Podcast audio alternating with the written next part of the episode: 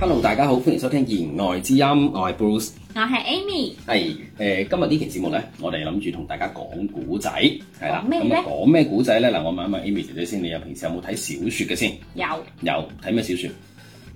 言情小說， 咦即係阿富二代唔知點解中意咗個窮家女孩，係咪？然後兩個就愛到死去活來，係啊嘛？跟住然後咧就唔知因乜嘢原因咧就好無奈咁樣分開咗。嗯然後個男主角分開之後，先發現原來個女主角係有 cancer 嘅，係啊 有個淋巴癌嘅。跟住咧就個女主角就坐喺個 sofa 度，啊啲淋巴淋到個 sofa 都濕晒， 啊然後就寫一封遺書俾個男主角。好感動啊！係啊，跟住嗰封遺書唔知點解就俾啲風一吹就攝咗喺個梳化罅嗰度。個男主角咧就直至到女主角走咗之後，都仲係睇唔到嗰封遺書。然之後咧，唔知喺若干年之後就搬屋，跟住拆開個梳化嘅時候就發現呢封遺書，跟住就個男主角好痛心，一路行就一路睇住封遺書，跟住行喺條馬路中間一車行咪嘣撞死咗咁 樣。係啊，好感人啊！呢啲咁嘅呢啲咁嘅死人劇情啫。咁你中意睇啲咩啊咧？誒、我咧小説其實我係比較少睇嘅你，但係咧有一本小説咧，我係咁大個仔，我係唯一一本小説我係由頭睇到落尾，哦而且睇兩次。睇邊部咧？三體哦，嗱嚇、有冇聽講過？聽講過，但係冇認真睇過，因為好似都幾好啊。誒佢係啊，好多佢誒一共有三部嘅，嗯三體有三部小説，咁如果三部小説 total 加埋起身有成八十幾萬字嘅，係啊，係啊我我想買，但係我我望到佢嗰個厚度，我就就打退堂鼓啦。係啊係咪因為佢當時係我都睇到一啲宣傳，即係誒以銷榜啊或者咩嗯睇過呢本書啊。你知唔知呢本小説邊個寫嘅？誒一個女嘅攞去獎，劉慈 欣劉慈欣係麻甩佬嚟㗎。 吓吓唔係女嘅，唔好意思啊。誒你言唔好情 小說睇多你咗，唔好叫阿欣，你就係男，誒就係女先得㗎。 言情小說睇多咗，阿啊劉慈欣係係係男人嚟係嘅，咁係啊，係佢寫 嘅對唔一住七啊三體係阿劉慈欣寫嘅一本長篇科幻小説嚟㗎嗱。如果劉慈欣聽到節目咧，就劉生唔好唔意思，對你唔住， 係啦。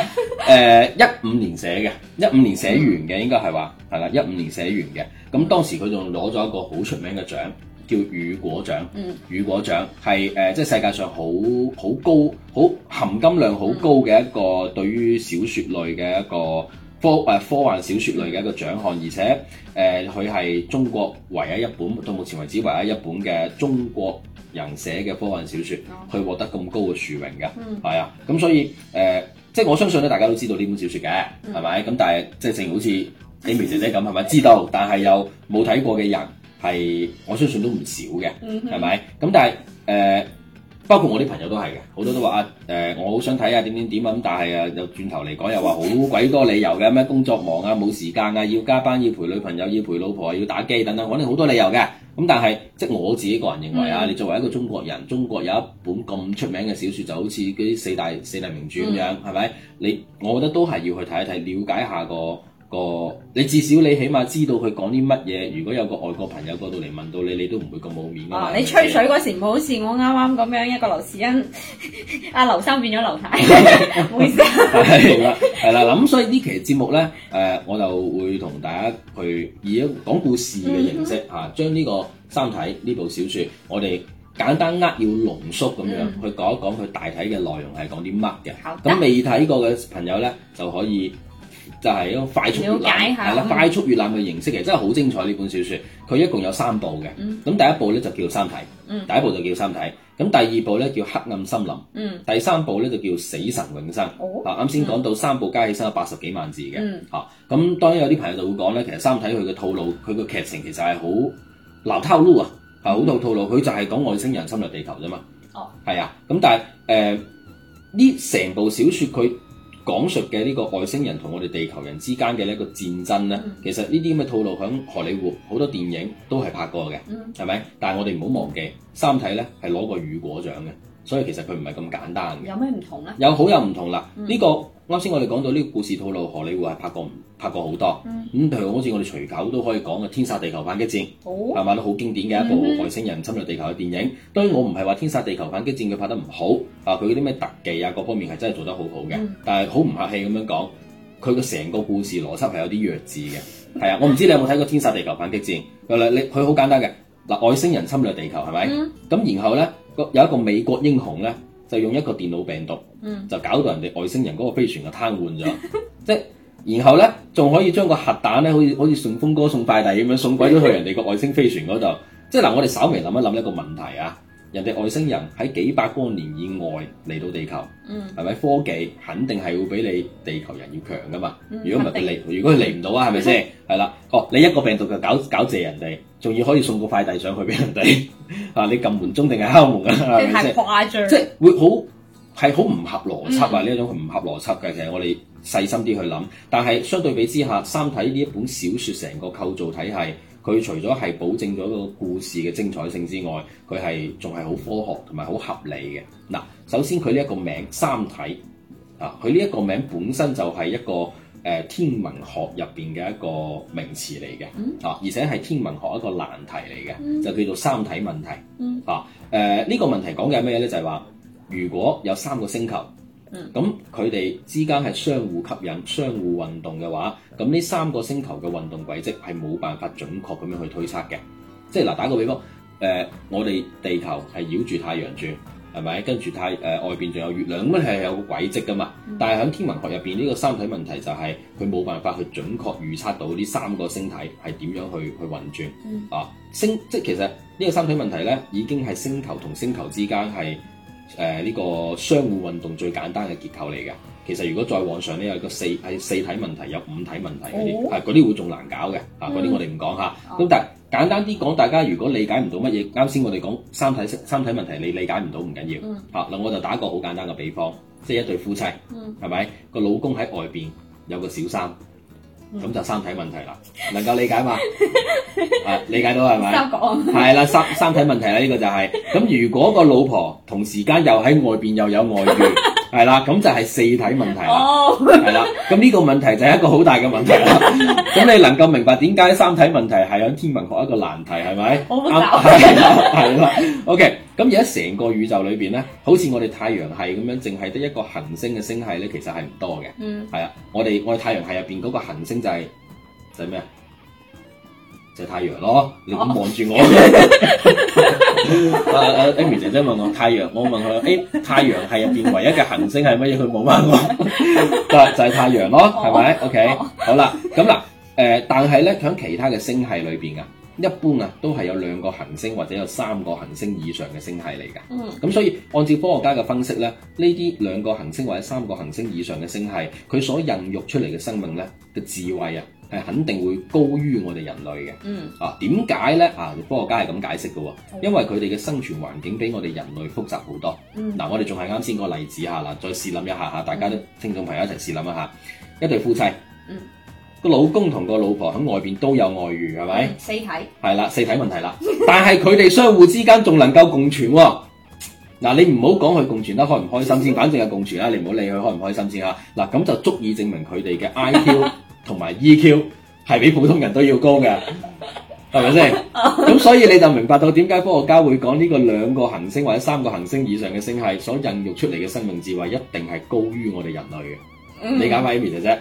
嗯好通俗 易懂係啦，啊，大概就係咁嘅意思啦。嗱，咁《三體》呢一部小説裏邊講到嘅外星人就叫三體星人啦。嗯咁佢就係生活一個咁複雜嘅生存環境裏邊，好生存好惡劣嘅環境裏邊嘅。啊，佢哋嘅星系咧有三個太陽。嗯嗱，各位聽清楚係三個太陽啊。嗱，我哋而家個太陽系嗱個行星係乜嘢啊？Amy 姐姐，你話太陽佢又佢又呆 咗啦，係啦。你唔好問我呢個科學嘅問題係啊，太陽系嘅行星咪就係太陽咯，係咪？咁我哋哦我哋有幾多個？ 我哋有幾多個太陽啊？一個係啦，一個太陽，我哋而家夏天都熱到飛起啦，係嗯咪先？你試下夏天你而家唔開空調，係咪熱到彈起啊？係係咪？但係你諗下喎，人哋三體星人有三個太陽喎，哇佢啊哋仲唔似得我哋有下後後羿喎？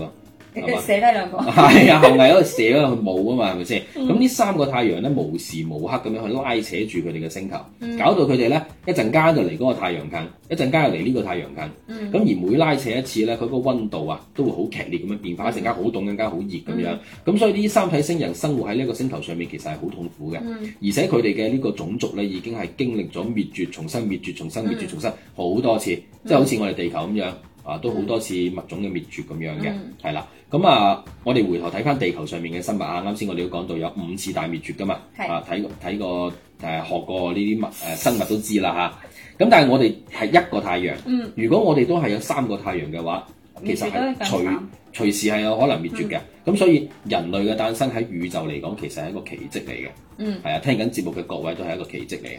好感動。係啦， 啊咁而講翻小説啊，咁而最新一代嘅三體人咧，佢哋就意識到一樣嘢，就話如果佢哋唔嗱嗱聲離開呢一個星系嘅話，遲早都會借雞嘅，嗯係咪？咁於是乎咧，佢哋點辦咧？瘋狂咁樣去發展佢哋嘅科技、啊，希望就話喺滅絕之前可以揾到一個新嘅家園、新嘅屋企。咁同我哋探索外宇宙可能都有啲，冇咗啦嚇，即係其實誒而家我哋地球人都會有都都會喺度，即係都會知道其實宇宙入邊有好多個星球，嗯係咪、但係邊一個我哋唔知道邊個星球係適合我哋生活或者可以冇錯，因因為如果按照科學家講，其實宇宙裏邊有大部分嘅星球其實都係唔適合生存嘅。係冇咁水啊，冇成日我輻射啊，冇錯啦，咁為咗揾到一個適合自己生存嘅星球呢，咁啲三體星人呢就好聰明咁樣諗到一個辦法，係乜嘢呢？嗯就傾聽宇宙嘅聲音。哦，啊嚇咩意思呢？三體人就覺得就係話，如果宇宙裏邊有一個咁樣嘅星球，佢能夠發出智慧生物嘅信號，咁呢個星球呢，好有可能就適合佢哋生存啦。嗯，因為都有有有生物喺嗰度住住啊嘛，係咪？咁小説裏邊呢個設定呢，同我哋現實生活當中其實係好似嘅喎，因為我哋而家人類都係喺度傾聽緊宇宙嘅聲音，嗯都喺度做緊。譬如話我哋我哋中國、嗯都有一個叫天眼，嗯有天眼計劃咁樣係咪？咁、嗯我哋人類都做緊類似嘅嘢嚇。嗯咁因為三體星人咧，佢要快速咁樣發展佢哋嘅科技啊嘛，嗯咁所以三體星人嘅社會咧係要高度集權嘅，嗯啊，而且三體星人嘅生活咧，啊，佢哋呢個生活喺一個隨時可能被滅絕嘅環境啊，嗯咁、所以佢哋都係好冷酷無情嘅，即係佢哋淨係顧住發展嗰個科技嘅啫，嗯啊，拍拖啊嗰啲兒女情長嗰啲言情小説佢哋係唔睇嘅，係啦，係啦，任何唔能夠為三體社會做出貢獻嘅三體星人，拖出去打靶。啊，係啦，啊，咁對比之下，其實我哋而家係好幸福嘅，嗯係咪先？尤其是好似而家兩年疫呢兩年疫情期間，係咪？即係雖然話大家生活都好艱難，係嘛？嗯但係起碼温飽係唔成問題嘅，係嘛、絕大部分嘅中國人都冇感染，你仲可以免費打疫苗，嗯啊，最緊要條命保住咗啊嘛，係咪先？嗱，咁我哋講翻三體星人聽宇宙聲音呢一件事嚇。經過好多年之後咧，三體星人咧，終於係聽到宇宙裏邊某一個角落發出咗聲音。咁呢個聲音咧就係嚟自於我哋地球嘅，嗯，係啦。咁呢個時候地球上邊咧嘅中國係正係處喺呢個文革嘅時期。咁、相信即係對呢個歷史比較了解嘅聽眾朋友都會知道嗰陣時候啲事啦嚇。如果唔知嘅話咧，或者唔了解，你翻屋企問下自己啲長輩。呢度我哋就唔展開講啦嚇。啊，主要係驚過唔到審啊， 係啦。好啦，咁啊當時咧，誒、講當時咧小説入邊嘅呢一個時間點咧。中國係有一個女天文學家，就叫做葉文潔嚇、我哋就接落嚟嗌阿傑啦嚇。咁、呢個阿傑咧喺文革期間咧就受到咗好多嘅迫害嘅。咁、嗯打個比方，譬如話好似佢爸爸就係因為呢啲迫害而死嘅，嗯佢阿、妹咧又出賣咗佢。咁、所以其實佢個內心咧係對人類係好失望嘅。嗯啊，佢唔相信人類，佢希望有神啊可以嚟打救人類啊，係打救人類。OK，咁好啦，於是乎咧。機緣巧合之下咧，佢就利用咗自己天文學家嘅呢個身份咧，就參加咗當時國家嘅一個秘密工程。咁呢個秘密工程咧就係、探尋地外文明，係啦，即係同三體星人係差唔多咁樣樣嘢嚇。咁、方法其實就係三體星人嗰種方法咯，就係、通過接收宇宙裏邊各種嘅信號去探尋地外文明。咁而唔同嘅就係我哋並唔係想去侵略人哋，嗯啊，因為我哋冇咁嘅科技啊嘛，我哋就係想知道外邊有冇人咁樣啫嘛。啊，咁就係呢個時候，葉文傑又真係收到嚟自於三體星人嘅信號 喎。哦，係啦，啊，即係簡單啲講就係、三體星人同地球人都喺度各自探尋緊宇宙裏邊其他嘅外星文明嘅信號，但找係到彼此啦，係啦，但係但係唔同，佢佢唔係真係找到彼此，係人哋三體星人嘅科技比我哋地球發達，嗯我哋揾唔到人哋，但係人哋揾到我哋，係啦。咁但係其實咧，當三體星人探尋到我哋地球人嘅信號嘅時候咧，其實佢都唔知道我哋地球具體嘅方位喺邊度嘅嗯。我哋仲佢仲需要我哋做一樣嘢就係我哋要定位，俾個定位佢，係我哋要覆覆佢，即係人哋發條微信俾你，係嘛？你要覆翻人哋微信，係嘛？咁先可以定到你個具體方位喺邊度。而當時搜尋我哋信號嘅嗰個三體星人，嗯係一個比較善良嘅三體星人嗯。咁佢就喺度諗咧，就係話嗱，我即使而家知道咗地球嘅一個具體方位，嗯咁佢自己嘅命運都係唔能夠改變嘅，只係佢嘅後代嘅命運可能會改變，而且係可能啫嚇，唔一定嘅。咁但係有一點係可以肯定嘅就係、三體星同埋地球之間係一定會有戰爭嘅，因為三體星人係去侵略噶嘛，嗯啊佢去打仗噶嘛。咁所以呢個三呢、個善良嘅三體星人咧，喺思考再三之後，佢就決定唔將探尋到信號嘅事話俾自己嘅上級知道，而係靜雞雞咁樣發多個信號俾地球。個內容就係話，千祈唔好回覆。你回覆咗咧，我哋就會知道你嘅具體位置，我哋就會過嚟侵略你㗎啦咁樣。啊，千祈唔好回覆，千祈唔好回覆啊咁樣嚇。咁、但係佢唔知道咧，喺地球上面接收信號嘅接收佢信息嘅嗰個阿傑啊，阿葉文傑啊，啊佢就係一個對人類咧已經係徹底絕望咗嘅呢個人類嚟嘅。嗯係啦，即係佢仲啱先，我哋都講到佢希望有神嚟打救人類啊嘛，係咪先？咁所以葉文傑點做啊？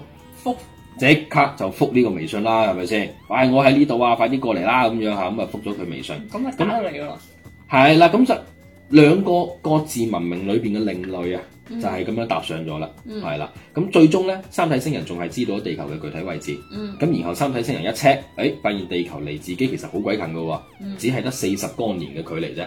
咁按照三體星人當時嘅嗰個科技咧，嚟到地球咧，只係需要四百年嘅時間，嗯係啦，而喺佢哋嘅生命範圍裏邊係足夠時間嚟到地球嘅。嗯啊，補充一點嚇，喺小說入邊咧，三體星人咧有成千年嘅壽命嘅。哦，係好長命嘅，我哋都係長命百歲啫嘛，係咪？ 係長長命千歲，係啦，啊咁發現咗地球一個確切嘅位置之後咧，啲三體星人肯定好 high 啦，係咪先嗯？你都 high 啦，如果你係三體星人，係嘛？咁因為因為係迄今為止佢哋第一次發現有外星生命啊嘛，哦係咪先？我即哋係我哋發現外星人咁樣，你你你記唔記得細個嗰陣時，香港本港台咪有個誒、呃解剖外星人嘅？啊今日睇真啲嗰、個啊， 係嘛？誒不斷不斷再唔係唔係重複重複再重複嘅四眼歐錦 堂啊，係啦係啦咁啊咁咧就開心過後咧，嗯三體星人咧就發現咗一件都幾麻煩嘅事。咩咧？三體星人咧距離地球係四十光年啊嘛，嗯咁嚟到地球要四百年。嗯係咪？咁喺呢四百年嘅航行裏邊，三體星人嘅科技係冇辦法進步噶嘛？佢開緊飛船過嚟嘅，啊哦佢佢點樣進步科技咧？係咪？嗯佢即係話佢嚟到地球嘅時候，佢嘅科技係定格喺四百年前嘅，係係咪？咁但係佢嚟到地球係要侵略噶嘛，嗯係要打仗噶嘛，嗯要隻得噶嘛。咁但係如果地球文明喺呢四百年裏邊有個所科發技係啦，佢個科技如果發展超越咗三體星，咁三體星人過嚟咪即係送死？係咯，係咯，咁呢度咧，我哋就不得不佩服劉慈欣阿劉先生啊，係啦嘅呢個想像力啦啊，抵佢攞獎㗎啊即係大家會發現一個問題啊，我哋睇到好多電影嗰啲外星人侵略地球嘅電影，其實都會忽略咗呢一呢一步嘅，咩咧？就係話佢冇講到外星人嚟到地球需要幾耐，嗯係咪？而呢一段時間，如果人類嘅文明超越咗佢，點算？哼，哦係咪？啊，咁所以呢一個就係《三體》呢一部小說唔同於普通科幻小說一個好重要嘅點。哦，係啦，喺呢部小説入邊嘅設定就係、三體星人呢，佢喺自己正式開始嚟地球之前，佢係先派出咗一個先頭部隊，係佢哋嘅一個高科技武器。咁呢個高科技武器叫智子，啊智子智慧嘅智，唔係廁紙，係啊智子，係啦，唔係廁紙，係啦。咁啊，其實呢個智子呢，智慧嘅智嚇係一個量子計算機嚟嘅，嗯係啦。咁啊，佢體積好細嘅，得原子咁大粒嘅啫。咁佢可以以光速飛行。嗯你五句説話嚟講就係嚟到地球，即係只係需要四年嘅時間。哦佢快好多，係快好多，快成成成成成八倍嘅。嗯咁智子咧就可以嚟到地球啦，四年啦。咁佢過嚟做乜嘢咧？佢過嚟地球咧就係、限制人類嘅科技發展。哦係啊，佢點限制咧？嗱，係啦，啱先咪講嘅個智子嘅體積啊，得原子咁大嘅啫嘛。咁、嗯就係因為佢個體積好細，所以咧佢可以穿透任何嘅嘢嘅。哦嗱，譬如話佢可以直接穿透你嘅頭骨，入到你嘅大腦，但係你一啲感覺都冇。哦係啦，咁而佢咧可以喺你眼前咧展示各種各樣嘅幻覺，係啊，好犀利㗎，啊係啊，咁啊，智子咧嚟到地球之後咧，首先攻擊啲乜人咧？咁佢冇可能全部人類殺晒㗎，係咪先？都好大工程㗎嘛。嗯咁佢肯定要即係你擒賊先擒王係咪先？佢佢搞咧就先搞當時地球上好嘅各個知名嘅科學家，嗯喺呢啲科學家面前咧就展示各種各樣嘅幻覺，令到佢哋感覺咧冇任何生存嘅希望。然嗯後引誘佢哋去自殺。嗯，係啦，咁啊科學家都死晒啦，咁啊相當於冇人研究科學啦，係咪？冇、人研究科學，咪相當於就係限制你科技嘅發展咯。嗯，係咪？嗱，呢度補充要講一講呢、個乜嘢量子計算機嚇，呢、嗯個字子啊，佢點樣製造出嚟嘅？小説裏邊有講到嘅。呢、個點我覺得劉慈欣就係啲腦洞好大嘅，就係、話。三體星人佢嘅科技咧係比人類先進好多噶嘛，嗯高級好多噶嘛。咁佢、高級到咩程度咧？佢已經佢哋已經掌握咗呢個摺疊維度嘅技術。咩叫摺疊維度咧？係嗯啦，嗱，我哋而家係三維世界啊嘛，我哋身處喺三維世界咩？佢可以將呢個三維接埋，係啦，好似張紙咁樣摺啦，一張紙就係二維啊嘛，哦，二維呃將三維變翻二維，誒唔係，即係唔係，即係嗱，你一張紙咁咧就誒係鋪平佢一個二維嘅空間啊係咪？咁你對接係咪就呢種咪就類似摺疊咗二維二維空間咯係咪？嗯咁你對接對接不斷咁對接，你可以不斷咁摺疊呢個二維嘅空間。嗯咁而三體星人咧，佢哋係可以摺疊呢一個三維嘅空間嘅。嗯啊，好犀利嘅。咁呢個智子呢個量子計算機呢，佢就係通過呢個技術去製造出嚟啦。嗱，簡單啲講就係話，首先呢，三體星人呢會喺張薄膜上邊去鋪設各種各樣嘅電腦，嗯啊，就好似我哋平時去去電腦城組裝主機咁樣，嗯啊啲咩咩主板 CPU、顯卡、硬盤等等，全部插晒上去。